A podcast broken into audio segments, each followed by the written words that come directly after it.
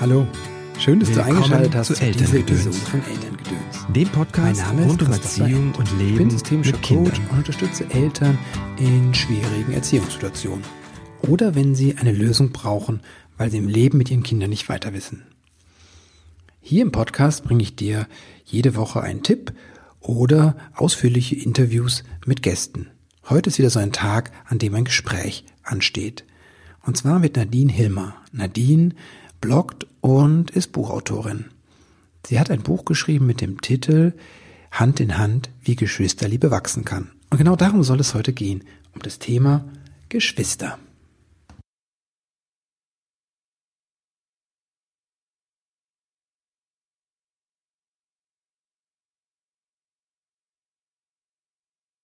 Hallo Nadine, zum zweiten Mal auf, auf Hallo. ein neues, ja. Ja, Herzlich willkommen im. Podcast. ja, hallo. Willst du dich mal kurz vorstellen und sagen, wer du bist und was du tust? Ja, das kann ich machen. Also, ähm, ich bin Nadine Hilmer. Ähm, ich betreibe seit ungefähr acht Jahren den Buntraum. Das ist eine Webseite und ein Blog für Eltern rund um Elternthemen. Ähm, ich biete Online-Kurse an und Workshops habe ich schon angeboten, habe Spielräume nach Pickler geleitet, wo auch viel Elternarbeit dabei war und habe jetzt vor drei Jahren schon das Buch geschrieben über Geschwister und habe das jetzt in diesem Jahr neu aufgelegt. Das ist jetzt im Oktober erschienen. Ja, somit habe ich immer viel zu tun, habe drei Kinder zu Hause, also langweilig ist nie. Du weißt quasi, von was du sprichst und schreibst. Ja, das kann man wohl so sagen. Ich erlebe es jeden Tag aufs Neue. genau. Und äh, wie kamst du dazu, das Buch zu schreiben über die Geschwister Hand in Hand?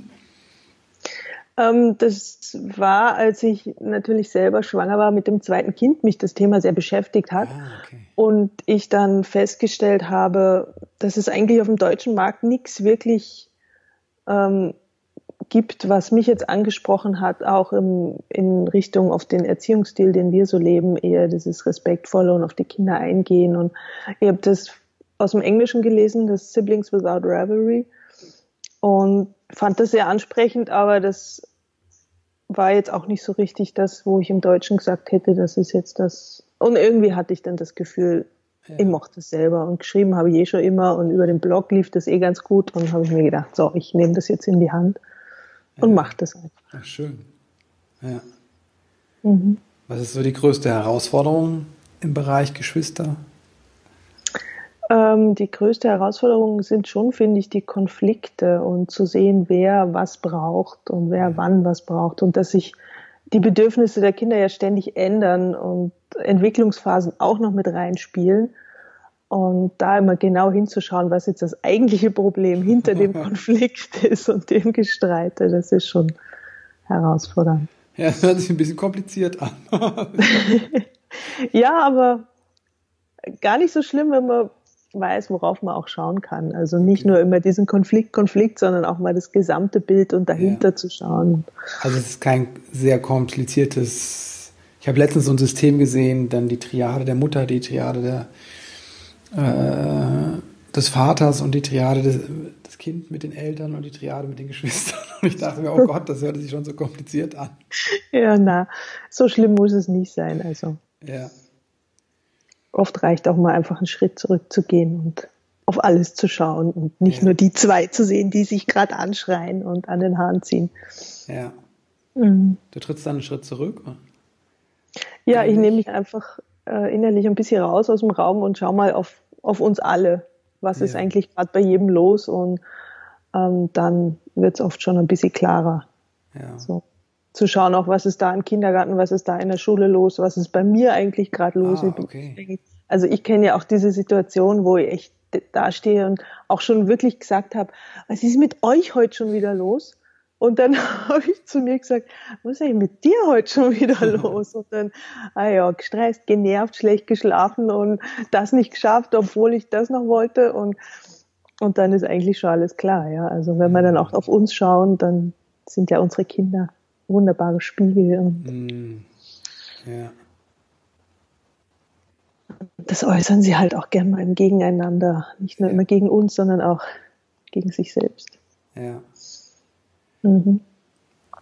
Also es hilft, den Schritt zurück zu machen und ein Verständnis zu, zu gewinnen? Ja. Was dann? Was dann? Jetzt habe ich so ähm, ein Gefühl, wie es ist, aber die hauen sich immer noch und ziehen sich immer noch in den Haaren. also oder? wenn sie sich hauen, würde ich auch den Schritt nicht machen, dann würde ich schon einmal erstmal reingehen und ja, sie ja. auseinandernehmen. Äh, wenn sie sich nur, also oft äh, das fängt ja auch schon woanders an, ja, dass man da schon mal hinschaut, okay, da bahnt sich ein Konflikt an und den beobachte ich dann schon mal, ja, was, mhm. was ist da eigentlich los? Aber ich schreite nicht gleich ein und sage, hey, hört's auf und du hör auf zu hauen und, und lass den Scheiß, sondern ich beobachte mal, was passiert, wie reagiert der andere. Ja. Also, ich meine, das kommt natürlich auch aufs Alter an, ja, wenn das, das ältere Kind aufs Baby losgeht, dann muss ich halt schnell eingreifen. Mhm. Gleichzeitig aber auch äh, ein bisschen warten, weil oft wollen sie zu den Kleinen hingehen und gar nicht so grob sein und die Kleinen halten auch viel aus, ja, also viel mhm. mehr als wir oft glauben. Und die finden es dann oft auch noch lustig und schauen rauf und hahaha. Ha, ha.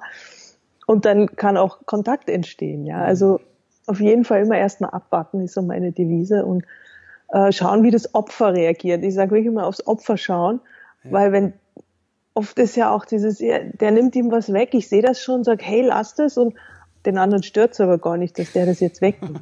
Also gibt's auch. Natürlich gibt's auch die anderen Fälle genug, aber also Opfer beobachten, ähm, beobachten überhaupt generell ein bisschen zurücknehmen. Und wenn ich einschreite, wenn ich merke, es geht jetzt gar nicht, muss ich halt schon reingehen. Aber dann ähm, offen reingehen und sagen, was braucht ihr jetzt? Ja, was ist, mhm. was ist los? Worum geht's? Und nicht so, äh, jetzt hör du auf mit dem, weil wir wissen ja, der fängt immer an und der macht immer das und ja. dann schieben wir das ja schon in diese Ecke. Ah, okay. Dann neutral reingehen, versuchen neutral reinzugehen ja. und beide Seiten zu hören. Wie schaffst du das dann, neutral reinzugehen? Ich meine, ich ein, wirklich, ein Kind ist ja schon manchmal herausfordernd, aber zwei und die sich noch in die Wolle liegen oder drei oder mehr, dann. ähm, ich frage wirklich, was ist los? Was ist passiert? Ja. Ja, oder worum geht's? Äh, und dann erzählen es eh beide. Der hat das und dann hab und mittlerweile sind sie ja schon so weit, dass sie mir erzählen, ich habe mich geärgert und dann habe ich ihn gehauen. Wow. dann, ähm, dann weiß sie halt schon Bescheid und sagt, ja, okay, du hast dich geärgert, ich mag nicht das Haus. Und dann, aber das verstehen es dann schon, ja. Also es ist eine Übungssache, ja, da wirklich neutral zu bleiben und zu fragen, was los ist. Und natürlich gibt es auch die Situation, wo ich auch genervt bin, sage, mhm. geh jetzt hör auf zu hauen und mach was anderes. Ja. Aber grundlegend hilft das schon. Hört sich an, als wären deine Kinder auch schon reflektiert, wenn die sagen, ich habe mich geärgert und dann habe ich ihn gehauen. Das ist ja, ja, die ist ja drin, schon. der ist doof und ich, hab ihn, ich musste ihn hauen. die hat schon ein bisschen verinnerlicht, ja. ja. Das haben sie halt von Anfang an so mitgekriegt. Mhm dadurch geht es ganz gut. Was haben die mitbekommen? Ja, dass ich äh, immer so gefragt habe, was, was ist jetzt? Ja, also, dass man auch darauf eingeht, bist du jetzt traurig oder jetzt bist du wütend und das nicht so niedermache, dieses, ähm, ist doch nichts passiert oder so, sondern, ah, okay, du hast dich geärgert. Ja. Und das ist ja auch oft das, was wir tun können, auch wenn, wenn die Kinder petzen kommen oder so. Der hat das und das gemacht. Und dann sagen wir ja oft, ja, ist doch nicht so schlimm. Oder wir gehen hin und schimpfen den anderen. Aber wir können genauso gut auch sagen, okay, und das ärgert dich, oder? Mhm. Und dann merkt man richtig, wie sie reagieren, so, ah, ja, ja, genau, das ärgert mich nämlich. Und das reicht aber oft schon. Mhm. Das ist ja oft schon alles, was sie brauchen, dass sie jetzt verstanden werden darin, dass sie sich ärgern. Mhm. Das Gefühl, und gar nicht unbedingt, ja, und gar nicht unbedingt dieses Reingehen und Auflösen und mhm richten, sondern einfach, okay, ich ärgere mich jetzt, das darf auch sein und manchmal reicht es schon, nicht immer, aber. Ja. Also das heißt, dieses Beobachten hast du gesagt, einen Schritt zurückgehen mhm. und dann, wenn Streit sich anbahnt, aber auch da in dieser beobachtenden Rolle zu sein. Mhm. Und zu sehen, was jeder braucht. Also wenn sie dann auf dich einreden, der hat das gemacht, okay, und dann hast du dich geärgert, ja, dann habe ich gestern. Hm, das zu übersetzen, das ins Gefühl, das zu benennen. Genau. Hm. Und dann, mhm. manchmal reicht es. Und dabei auch immer dann abzuwarten, was dann kommt, ja. Ah, okay. Ja. Ja. Also oft sagt sie ja dann auch wieder was drauf. Und manchmal ist dann auch wirklich schon genug. Ja. Also das kommt wirklich aufs Alter an. Ich glaube, je älter sie werden, umso länger kann sich das ziehen, weil sie dann natürlich in Diskussionen geraten ja. oder so. Ja. Ähm, das gibt's natürlich auch. Gestern Abend dann der, der Große, ich muss mein Zimmer immer aufräumen und die nicht. Und dann geht er halt auf sie los, ja, weil und dann diskutierst mit ihm, naja, wie du fünf warst, da haben wir dein Zimmer auch noch aufgeräumt, da hast du das auch noch nicht allein gemacht und dafür kriegt sie kein Taschengeld, ciao. Und dann sitzt er wieder da und strahlt und, und sie sagt, ja, weil ich noch zu klein bin für Taschengeld. Also da muss man dann schon mehr reden. Bei den kleineren hört das dann schon früher auf. Ja, ja. ja. Da reicht es, wenn man sie tröstet, wenn sie weinen, weil der hat mich gehauen und da muss ich jetzt nichts weiter. Das finde ich einen guten Hinweis zu sagen, so, ne, also nochmal das Alter mhm. einfach im Blick zu nehmen, die brauchen unterschiedliche Dinge und auch mhm. es braucht mehr Reden, wenn man älter wird. Ja, da braucht man mehr Argumente irgendwie und ja, die es wird dann fordernder in die Richtung. Ja. Es wird dann immer so laut, aber es wird dann länger. Ja, ja. Ich habe heute einen Tweet gelesen irgendwo oder einen Blogbeitrag von jemandem, die schrieb halt auch, dass sie mit ihren Kindern über den Krieg diskutiert. Und die Kinder hätten dann gesagt, na, aber wenn wir uns im Kindergarten streiten, ist das ganz schnell wieder vergessen. Ja, aber es sind auch Kindergarten und Erwachsene ist halt ein Unterschied. Schon irgendwo, ja. ja. Ja, und so ein Achtjähriger redet anders zurück als ein Fünfjähriger, ja. Genau. Mhm. Und wenn das immer noch nicht hilft, also wenn das Verständnis und das ich sehe das dich und du durftest dich ausdrücken mit deinem Schmerz, wenn das nicht reicht, was kann dann passieren so? Was kann dann passieren? Oder was können wir dann tun, um die Kinder zu unterstützen? Das ist auch wieder so eine Altersfrage. Ähm, bei den Älteren kann man schon sagen, ja, was kann man jetzt machen?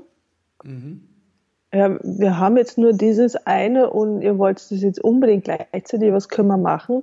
Ganz oft kommen sie dann eh auf Ideen, ja, naja, wir können uns doch abwechseln, das ist auch sehr stimmungsabhängig, ja, das mhm. gibt natürlich auch Situationen, wo es gar nicht geht, wo ich dann auch vorschlage, okay, dann räumen wir es ganz weg, weil wenn ihr euch eh nur streitet, dann, ja.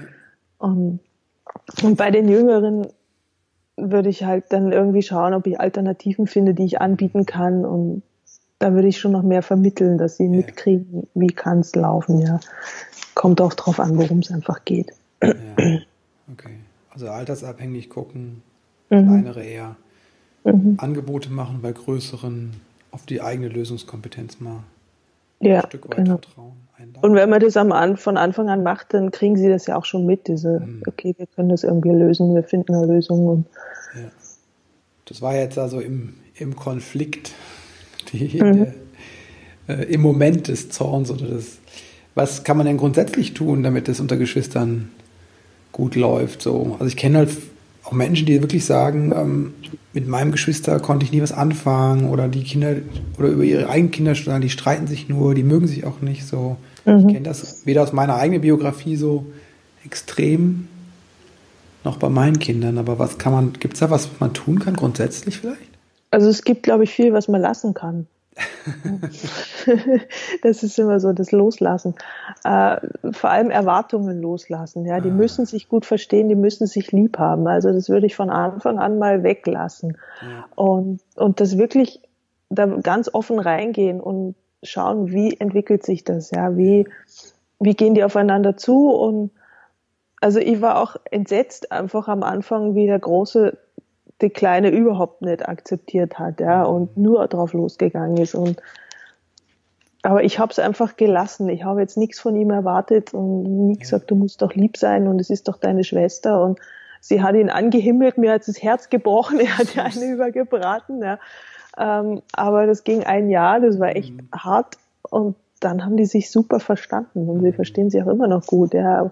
Ich habe das nie erwartet und habe sie einfach immer sich so ein bisschen überlassen auch und, und halt geschaut, wenn jetzt Konflikte sind, dann wirklich sie auch auch zu trennen oder so und zu sagen, okay, du brauchst jetzt deinen Raum und du willst ja. damit spielen und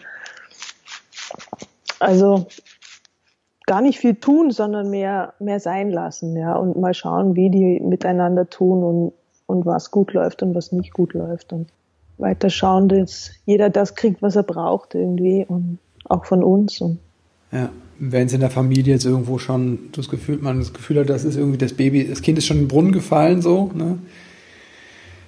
Hast du da irgendeinen Tipp oder würdest du da was? Ja, da würde ich genau auf die Situation hinschauen. Was ist jetzt eigentlich das Problem? Ähm, wo liegen die Konflikte, auch wenn es welche gibt? Ja. Ähm, das ist ja ganz individuell, wo das liegen kann. Ja, manche Eltern, also ich, ich kenne halt auch welche, die sagen, ja, und weil wir uns immer gestritten haben, haben sie uns erst recht zusammengesteckt in ein Zimmer und wollten, dass wir oh. näher kommen und, und dass wir uns besser verstehen. Und das hat natürlich das Gegenteil bewirkt. Ja. Die sind sich noch mehr also die sind noch mehr aneinander geraten und da würde ich hinschauen, was jetzt wirklich genau das Problem ist. Ja, streiten die sich dauernd oder hassen die sich? Sie sagen ja oft, die hassen sich und die können sie nicht leiden und ähm, dann zu schauen, was sind eigentlich die Konfliktpunkte mhm. und ähm, und vor allem, also ich würde ganz oft schauen, wann gibt es keine Konflikte? Was sind die Rahmenbedingungen dafür, dass es keine Konflikte yeah. gibt? Was braucht es also, damit es gut funktioniert? Und von da aus kann ich ganz oft hinschauen, was kann ich tun, damit diese Situationen entstehen und ja, was, was ist vielleicht auch bei mir, ähm, was daran stört mich so, dass sie sich nicht gut verstehen, ja, was, ah, was ist okay. mein Problem? Ist da meine Erwartung irgendwie enttäuscht, dass die nicht miteinander spielen, obwohl ich es mir gewünscht hätte oder äh, sehe ich Parallelen zu meinen Geschwistern und mir oder was sind meine Befürchtungen und ja, und was braucht jeder Einzelne? Hm. Was gibt es noch so, was man grundsätzlich vielleicht tun kann für die Geschwisterliebe? Für die Geschwisterliebe.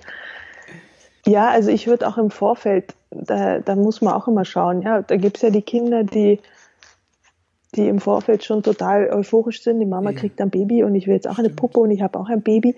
Und es gibt aber auch die Kinder, die können damit gar nichts anfangen. Mhm. Also die, die schauen da diesen Bauch an und wollen es nicht anfassen und nichts davon wissen. Und ja manche besuchen ja dann diese Geschwisterkurse, die es auch so gibt für kleine Kinder und äh, da würde ich immer schauen, ob das auf mein Kind auch passt. Ja, das kann man nicht per se sagen, dass das richtig ist. Und auch die erste Begegnung, da würde ich auch mal nichts hineininterpretieren. Ja, das ist ja dann doch ein bisschen überwältigend und viele Kinder betracht, beachten dann die Kleinen gar nicht und freuen ja, sich, dass sie die Mama wiedersehen und das ist auch okay. Ja, also. Freuen sich über das Geschenk, was sie bekommen, mehr als Ja, genau ähm, ja, und ich würde sie nicht größer machen, als sie sind und nicht kleiner, als sie sind. Also immer dieses, dann bist du ein großer Bruder und dann, mhm. dann musst du doch das können und das können und immer noch jedes Kind so für sich sehen auch. Das Kind wird nicht groß in dem, dadurch, dass es ein Geschwisterchen bekommt. Ja, nicht wirklich. Nee. Im Gegenteil, in dem Fall wird es vielleicht sogar noch mal ein bisschen kleiner. Ja, also ja genau. Hm. Ein bisschen zurück. Okay. Also es ist gut schon quasi zu gucken, bevor das Geschwisterchen kommt, einfach. Mhm. Wie, wie reagiert das Kind drauf und was kann, was braucht es vielleicht dann? Ja. ja. Okay. Ja. Und halt schauen, dass auch bei jedem weiteren Geschwisterchen was kommt, dass sich alle Konstellationen irgendwie immer wieder verändern, auch in, in der ganzen Familie. Ja. Also da gibt es dann auch wieder große Veränderungen. Und was ich auch sehr hilfreich fand, ähm, das steht eh auch im Buch, ist so dieses, der erste, der ist immer die Nummer eins. Ja. Und das zweite Kind, was dann kommt, das, das braucht nie Nummer eins sein, weil das kennt Nummer, also das kennt diese Position gar nicht, ja. Das heißt, ich kann ruhig den ersten immer ein bisschen, ich sage jetzt vorziehen, das klingt jetzt überspitzt, ja, aber äh, der darf diese Position ruhig haben. Und wir haben ja dann oft das Gefühl so, na, ähm, der muss sich jetzt ein bisschen unterordnen lernen, der fällt jetzt vom ja. Thron. Aber der darf ruhig ein bisschen auf diesem Thron bleiben, weil er kennt diesen Thron, ja, und er verliert eh ganz viel. Und das zweite Kind kennt diese Position gar nicht, die Eltern für sich zu haben. Es ah, weiß schon, okay. dass da immer noch jemand ist. Das heißt, ich habe ganz oft am Anfang gesagt, ähm, zu der Kleinen dann, ja, ich ziehe jetzt erst den Lerner an und dann kümmere ich mich um dich und so, ja, oder auch ziehen, ja, warte, ich helfe dir kurz und dann mache ich das und das und dann, dass sie dieses Gefühl kriegen, sie sind immer noch als Erster ein bisschen dran. Das verfliegt dann später eh, aber am Anfang kann man das noch ausnutzen und dann muss man sich auch nicht schlecht fühlen, weil wie gesagt, ja. das Zweite kennt das gar nicht anders, ja. ja. Also das finde ich ganz hilfreich. Und später kann man es dann auch mal umwandeln und sagen, ja, und heute bist du mal zuerst dran und dann ja. verschiebt das eh wieder. Ja. Okay. Würde das Kind eher stärken da drin, dass es seine Rolle behält, obwohl jemand anders kommt. Ja. Ich glaube, wir sind dann immer so drauf getrimmt, der muss sich jetzt dran gewöhnen, dass er jetzt mhm. nicht mehr der Einzige ist und das kriegt er ja eh mit und da äh, leidet er eh genug. Also sie leiden da wirklich, ja. Und, und da können auch die Väter gut unterstützen. Also das hat mir auch durch den Jesper Juhl sehr geholfen, der auch gesagt hat, ähm, da hilft dann immer ein Gespräch mit dem Vater, der dann sagt, ja, mir geht's ja genauso, ja, ich muss die Mama jetzt auch teilen und ähm, das tut mir auch leid manchmal, ja, ich hätte sie auch gern mal für mich allein. Und dann merken sie aber, das ist nicht schlimm, dass ich das so empfinde. Also wir vermitteln ihnen ja immer, sie dürfen das nicht empfinden, dieses, äh, diese Eifersucht. Aber, ja. und wir wollen sie auch verhindern, diese Eifersucht. Ja. Aber die ist einfach da und die darf auch sein, ja. Und wenn wir sie darin sehen, dann merken sie, okay, das ist okay, das darf ich fühlen und der Papa fühlt sich auch manchmal so, ähm, dann hilft ihnen das auch schon. Ja.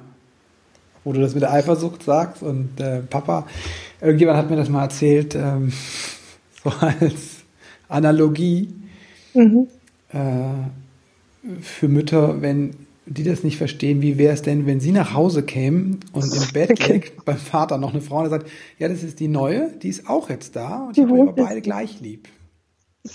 Genau, aber das stimmt so. Das ist ja gedacht für die Kinder, ja. Ich meine, okay, es ist schon nochmal sehr überzogen, aber im Prinzip ist es ja so für die Kinder. Die, die kommen quasi nach Hause und dann ist da noch einer, ja. ja. Und und der kriegt genau das Gleiche und im ersten Moment für sie natürlich auch mehr, weil der ja. kriegt jetzt wieder die Brust von der Mama genau. vielleicht, ja, und, und äh, liegt da noch mit im Bett, wo die vielleicht schon im eigenen daneben liegen und es ist wirklich so. Ich finde den Vergleich auch super, auch wenn er überspitzt ist, aber ja, er trifft es ein bisschen auch zu verstehen, einfach wie schmerzhaft das auch ist für die mhm. Kinder, ja. Genau, ja. Ich glaube, darum geht's ja, ja. Ja. Das finde ich genau. auch schön, dass du dann sagst, ne, und diesen Schmerz, dieses, dieses auch einfach anzuerkennen, sagen, das ist auch okay, dass du das hast, ne? Das ist mhm. ganz normal, ne?